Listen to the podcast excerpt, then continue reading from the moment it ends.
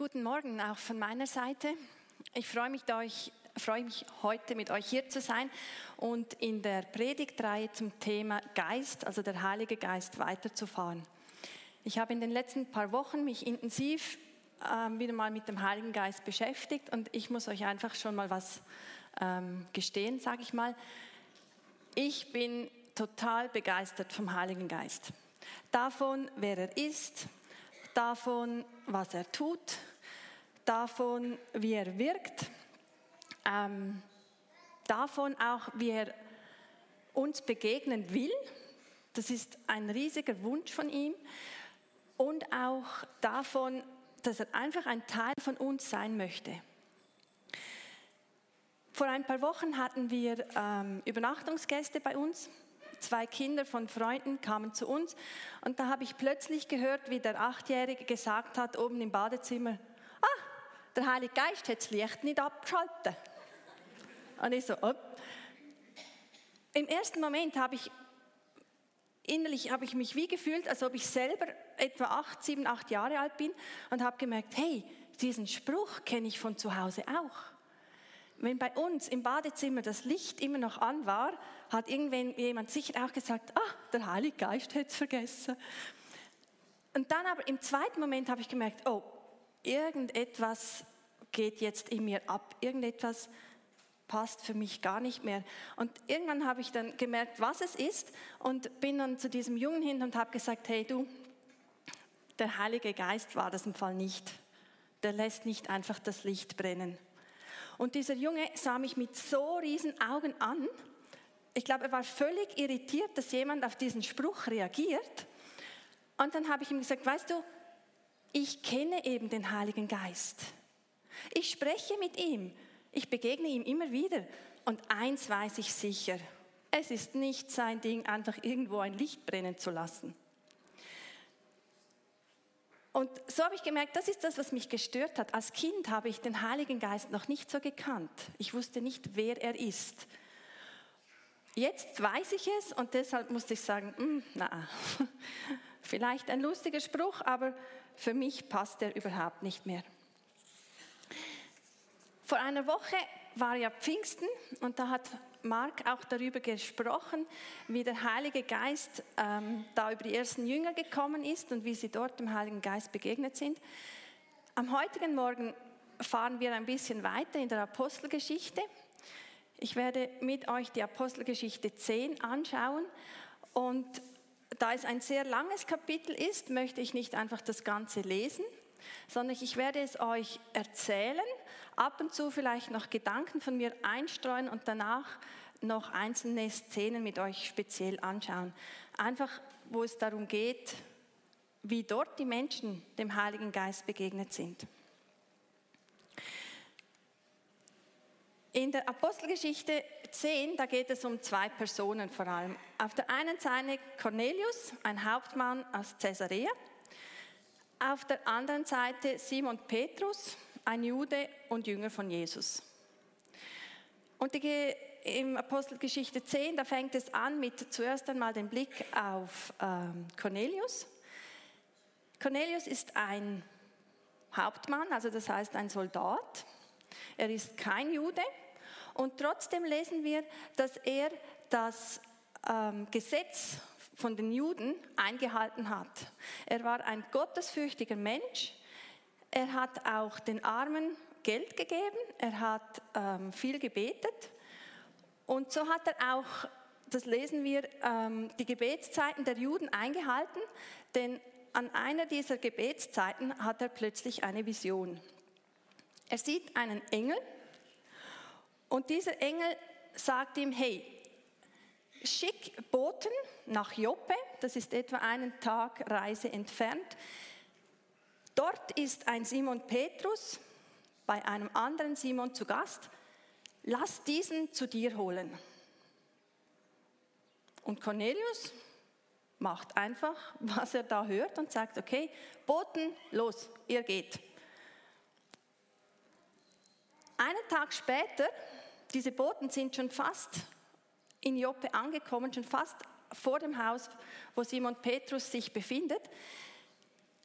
ist Simon Petrus ebenfalls am Beten über die Mittagszeit. Nach seinem Gebet wird er hungrig und findet so, jetzt möchte ich was zu essen. Und dann hat er auch eine Vision.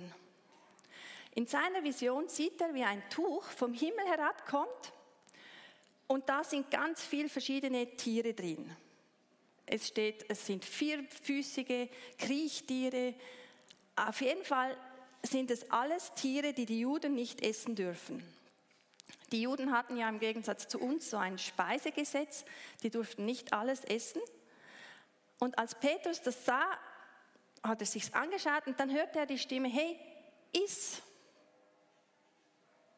Seine Reaktion war, ups, auf keinen Fall, Herr. Noch nie habe ich etwas Verbotenes oder Unreines gegessen. Ihm sind diese Gebote wichtig.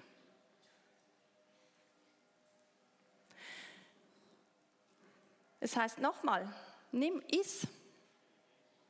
Und dann hört er eine Stimme, die sagt, was Gott reingemacht hat, das nenne du nicht verboten oder unrein, je nach Übersetzung. Er hat das dreimal gehört. Und man, man liest einfach, dass er sich unschlüssig war, was das jetzt genau zu bedeuten hat. Und so ist er noch am Überlegen und plötzlich hört er wieder eine Stimme und die sagt ihm, es sind drei Männer, die wollen zu dir. Und geh hinunter vom Dach, wo er gebetet hat, und folge ihnen ohne Bedenken, denn ich habe sie geschickt. In der Zwischenzeit haben nämlich diese drei Männer, diese Boten von Cornelius, geläutet oder geläutet, sich irgendwie gemeldet. Eine Leute gab es wahrscheinlich noch nicht, aber haben da sich beim Haus gemeldet und gefragt, hey, wohnt ein Simon Petrus hier oder ist hier hier? Und spannend fand ich noch, als ich mich da vorbereitet habe, man kann vielleicht, eventuell davon ausgehen, dass diese drei Männer Soldaten waren, weil der Hauptmann Cornelius, Soldat, es ist gut möglich, dass er Soldaten geschickt hat.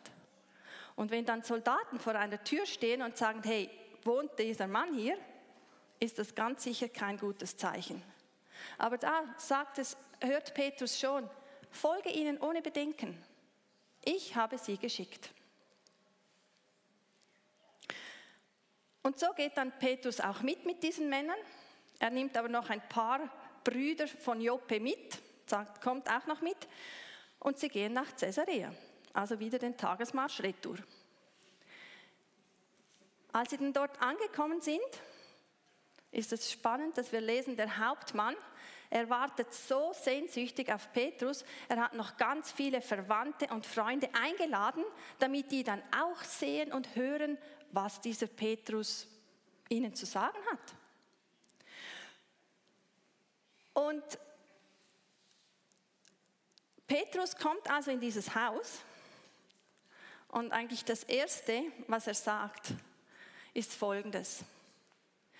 Ihr wisst, dass ein Jude nicht mit einem Nichtjuden verkehren und vollendend sein Haus betreten darf. Also das heißt, für einen Jude war klar, ich darf nicht in das Haus eines Nichtjuden gehen. Und dieser Hauptmann von Caesarea war kein Jude. Er war gottesfürchtig, ja, aber er war kein Jude. Und so weiß Petrus, dass sobald er das Haus betritt, wird er gegen das Gesetz von Gott verstoßen. Und für die ersten Gläubigen der christlichen Kirche damals, waren, sie waren ja alles Juden, wie Jesus selber auch, das war völlig klar, wir halten uns an die jüdischen Gesetze. Somit hat hier Petrus, oder Petrus, eigentlich wurde seine Welt komplett auf den Kopf gedreht. Er erkennt durch diese Vision, dass er die Gesetze nicht mehr einhalten muss. Das heißt nicht, dass die Gesetze nicht gut und richtig sind, wie auch die zehn Gebote. Die sind auch heute noch gut und wichtig. Aber sie sind nicht heilsbringend, sage ich jetzt mal, und sie sollen uns auch nicht davon abhalten, so wie sie auch nicht Petrus davon abhalten sollten, jemandem das Evangelium zu erklären.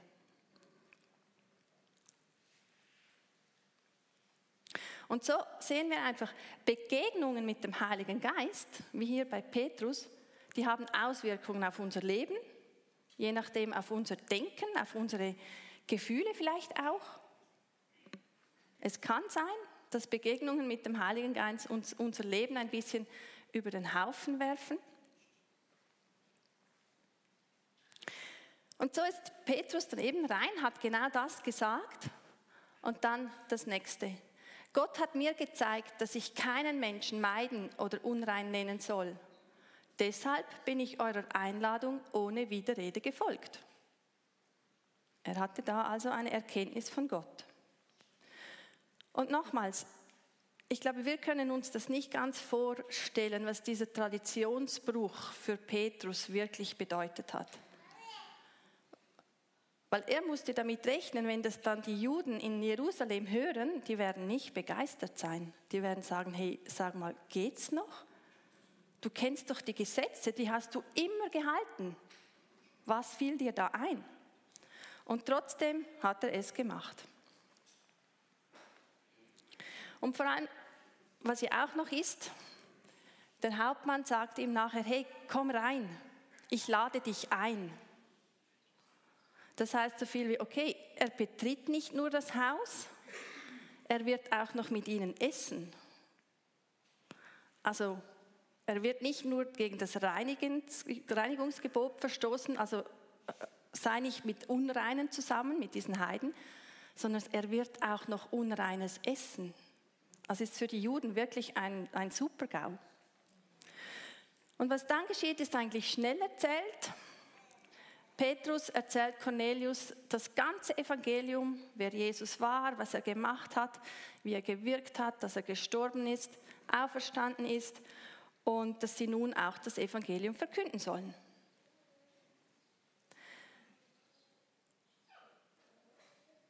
Und spannend ist, Petrus hat noch nicht zu Ende gesprochen.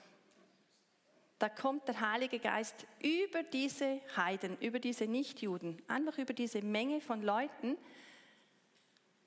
Und ich glaube, für Petrus war das nochmals ein, ein Schock im ersten Moment.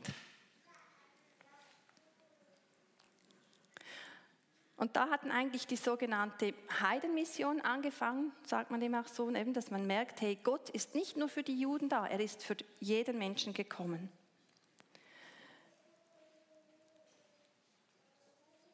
Und ich finde es einfach noch spannend, als ich mir dann eben ähm, nicht überlegt habe, sondern ich habe eigentlich das Thema zugeteilt bekommen und habe mir so im ersten Moment, nachdem ich den Text gelesen habe, habe ich so gedacht, ja, aber den Heiligen Geist erleben, heißt das, dass einfach so dieses Pfingstfest, hier jetzt sozusagen für die Heiden, einfach so diese, boah, großen Momente, sind das die Momente, in denen wir den Heiligen Geist erleben?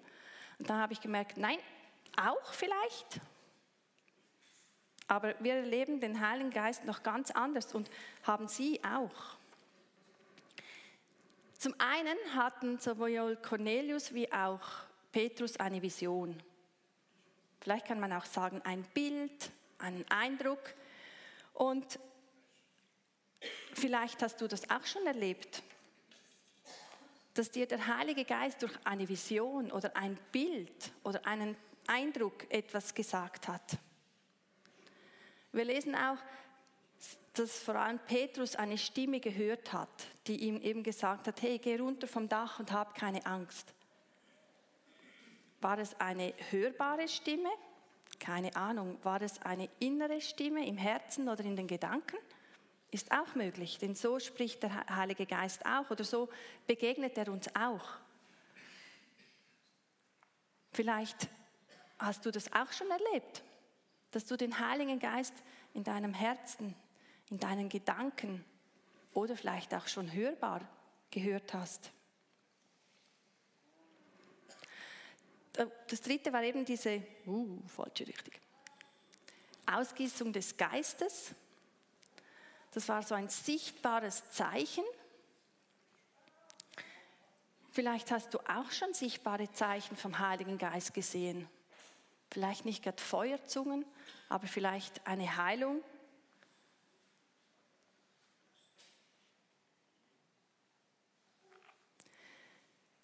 Und was ich noch ganz spannend fand, oftmals wird eigentlich in der Bibel, ähm, ist die Reihenfolge wie so dies abläuft. Meistens ist es so, man hört die gute Botschaft von Jesus und man nimmt sie an, man glaubt an sie, dann lässt man sich taufen und dann bekommt man den Heiligen Geist.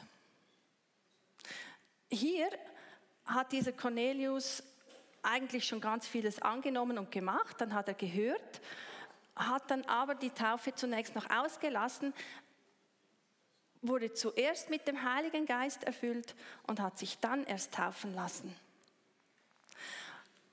Und ich glaube, hier ist so etwas drin, warum ich so begeistert bin vom Heiligen Geist.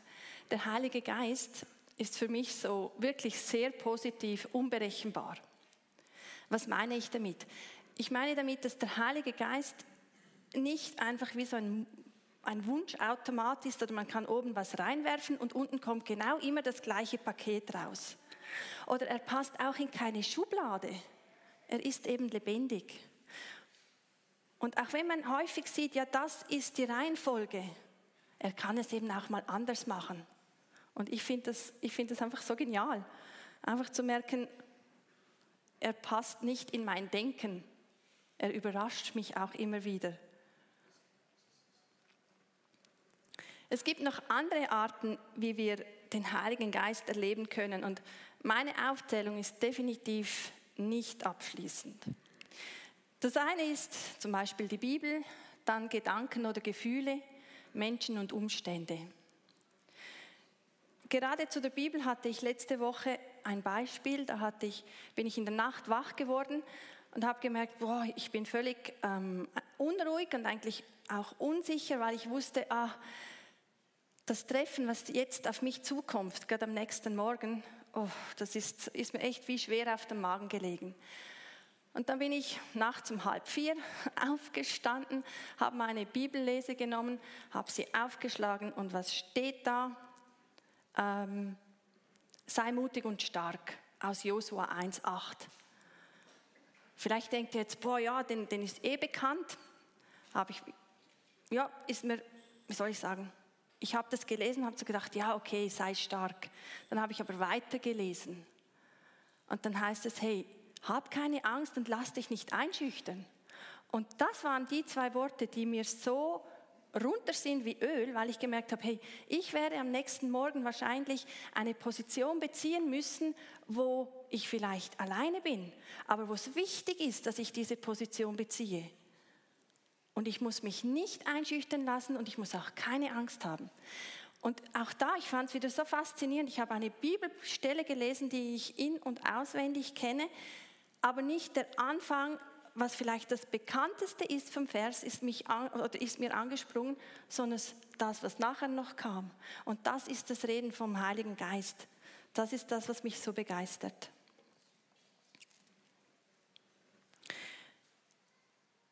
Und wie ich schon gesagt habe, der Heilige Geist liebt es, uns zu begegnen. Er liebt es, mit uns unterwegs zu sein, Dinge zu erleben, mit uns zu sprechen. Die Frage ist da ab und zu, lassen wir es zu? Respektive, hören wir zu? Oder noch mehr, erkennen wir, dass jetzt er spricht? Und ich hatte, als ich ähm, 20 war, das war so die Zeit, als ich den Heiligen Geist überhaupt kennenlernte. Vorher wusste ich, ja, es gibt Gott, es gibt Jesus, aber so der Heilige Geist ist mir da so richtig ähm, bekannt geworden. Und Freunde haben gefragt, hey, wir machen einen Einsatz in Italien, wir werden einfach für die, für die Gemeinde dort und für die, für die Gegend beten. Hast du Lust zum Mitkommen? Ich habe gedacht, ja klar, Ferien in Italien mache ich doch, keine Ahnung, was mich erwartet, aber ja, ich mache es, ich komme mit. Und dann sind wir da und ich sehe diesen Platz noch heute. Es war ähm, so eine Anhöhe inmitten von äh, Wäldern und vorn, hinten ein Haus und vorne hatte so ein Steinmäuerchen, wo man über die ganze Landschaft sah. Und da hat der Leiter dieser Gemeinde vor Ort gesagt, hey, wir gehen dort drauf, damit wir nachher für die Gemeinde und ähm, das Gebiet beten können. Bevor wir das aber machen, haben wir jetzt eine stille Zeit von fünf Minuten und jeder von euch hört einfach mal, was der Heilige Geist ihm sagen möchte. Meine Kinnlade fiel mindestens bis zu den Knie, weil ich dachte, äh, wie geht das? Noch nie gemacht? Höre ich denn überhaupt was? Wie geht das? Aber ich hatte gar keine große Zeit zum Studieren, denn es hieß so, Zeit läuft, Augen zu, macht still. Ich lege mich also auf diese Steinmauer, schließe meine Augen und sofort macht sie meinen Kopf, trittst im Morgenrot daher, sehe ich dich im Strahlenmeer. Und ich denke mir, nein, wir sind in Italien. Ich muss jetzt auf Gott hören. Bitte, liebes Lied, verschwinde, ich muss mich jetzt konzentrieren. Wieder Augen zu, zack, trittst im Morgenrot daher. Das ging fünf Minuten so. Fünf Minuten. Dann hieß es, Zeit ist dumm, kommt in den Kreis, kommt zusammen. Wir hören mal, was ihr gehört habt. Die ersten fingen an und ihr könnt euch vorstellen, wie es mir ging. Ich dachte, hoffentlich muss nicht jeder was erzählen. Es ging jedoch weiter. Dann die vorletzte Person vor mir hat gesagt, ja, ich hatte ein Bild und hat es beschrieben, es war voll schön und bildhaft. Und der Leiter sagte so, ja, sag mir im Moment nichts, aber hey, danke, hast du es geteilt, weil Gott wird dann schon zeigen, wann der Zeitpunkt ist. Dann schaut er mich an, sagt, so, was hast du? Hm, muss ich? Ja, ja, erzähl nur. Und ich so, naja, mir ist nur der Schweizer Psalm in den Sinn gekommen, trittst im Morgenrot daher. Ich werde nie vergessen dieses Gesicht von ihm, das Erstaunen. Denn dieser Schweizer Psalm und das Bild von vorher, was nicht was er nicht verstanden hat, war für ihn wie Topf und Deckel. Und für ihn hat das Bild etwas ergeben, was ich bis heute nicht ganz nachvollziehen kann. Muss ich auch nicht. Ich weiß nur, wow, ich habe den Heiligen Geist gehört. Auf eine Art, die ich dachte, ne, das ist jetzt alles nur nicht der Heilige Geist. Und so habe ich mir damals eigentlich gesagt, ich möchte mich einfach auf den Weg machen und mehr den Heiligen Geist erleben, erfahren. Heißt aber auch, ich muss, wir probieren mich zu schulen. Wo spricht er? Wie spricht er? Wer ist er? Also wieso, einerseits muss ich wissen, wer er ist, aber ich muss auch wissen, wie er zu mir spricht, weil er wird nicht zu jedem gleich sprechen, denn er wird auch nicht jedem von uns gleich begegnen. Wieder so ein Punkt, der mich begeistert.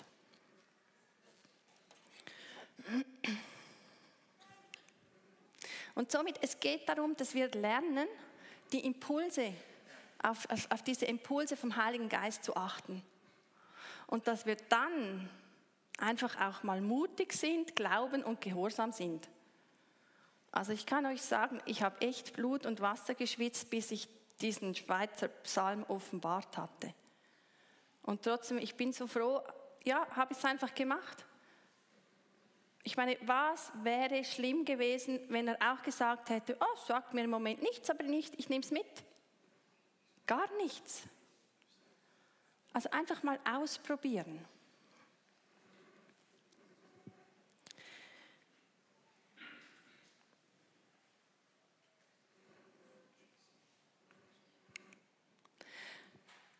das nehme ich nochmal zurück. Und so habe ich einfach gemerkt, jetzt für diese Predigt eben dem Heiligen Geist begegnen. Es ist nicht einfach dieses große Pfingstfest. Dem Heiligen Geist begegnen kann ganz, ganz etwas Leises und Alltägliches sein. Es kann aber auch vielleicht mal etwas Größeres und Lautes sein. Und ich möchte euch einfach Mut machen, ich möchte dir Mut machen, dich immer wieder neu nach dem Heiligen Geist auszustrecken und vor allem auf die Begegnungen mit ihm zu achten. Denn mindestens ich sehe es in meinem Alltag, es passiert immer wieder, je nachdem, wie viel läuft, sehr häufig, dass ich gar nicht merke, dass jetzt eigentlich der Heilige Geist mir gerade begegnet ist. Da bin ich aber auch wieder froh, ich sage dann immer wieder mal, ich bin froh, Gott redet mit, mit, mit zu mir, oftmals mit dem, Wink, mit dem Zaunpfahl, weil ich ab und zu einfach diese feine Stimme leider nicht so höre. Ich möchte noch beten. Ja, Herr, ich danke dir einfach, dürfen wir wirklich wissen, dass du ein Gott bist, der uns liebt. Danke bist du ein Gott, wo dein Heiliger Geist einfach ausgossen hat und wo jetzt in uns, wo dir nachfolgen, wo die einfach kennen, wir dürfen ihn haben. Er wohnt bei uns in unserem Herzen. Und das ist so ein Vorrecht, Jesus. Und so bitte ich einfach, dass du uns hilfst, zu sehen, wo du uns begegnest. Dass wir sehen, wo wir eigentlich die können erleben können. Und dort, wo wir die erleben und dort, wo wir die hören, hilft uns einfach auch, ja, mutig voranzugehen, zu glauben und gehorsam einfach das zu tun, was du uns sagst. Amen.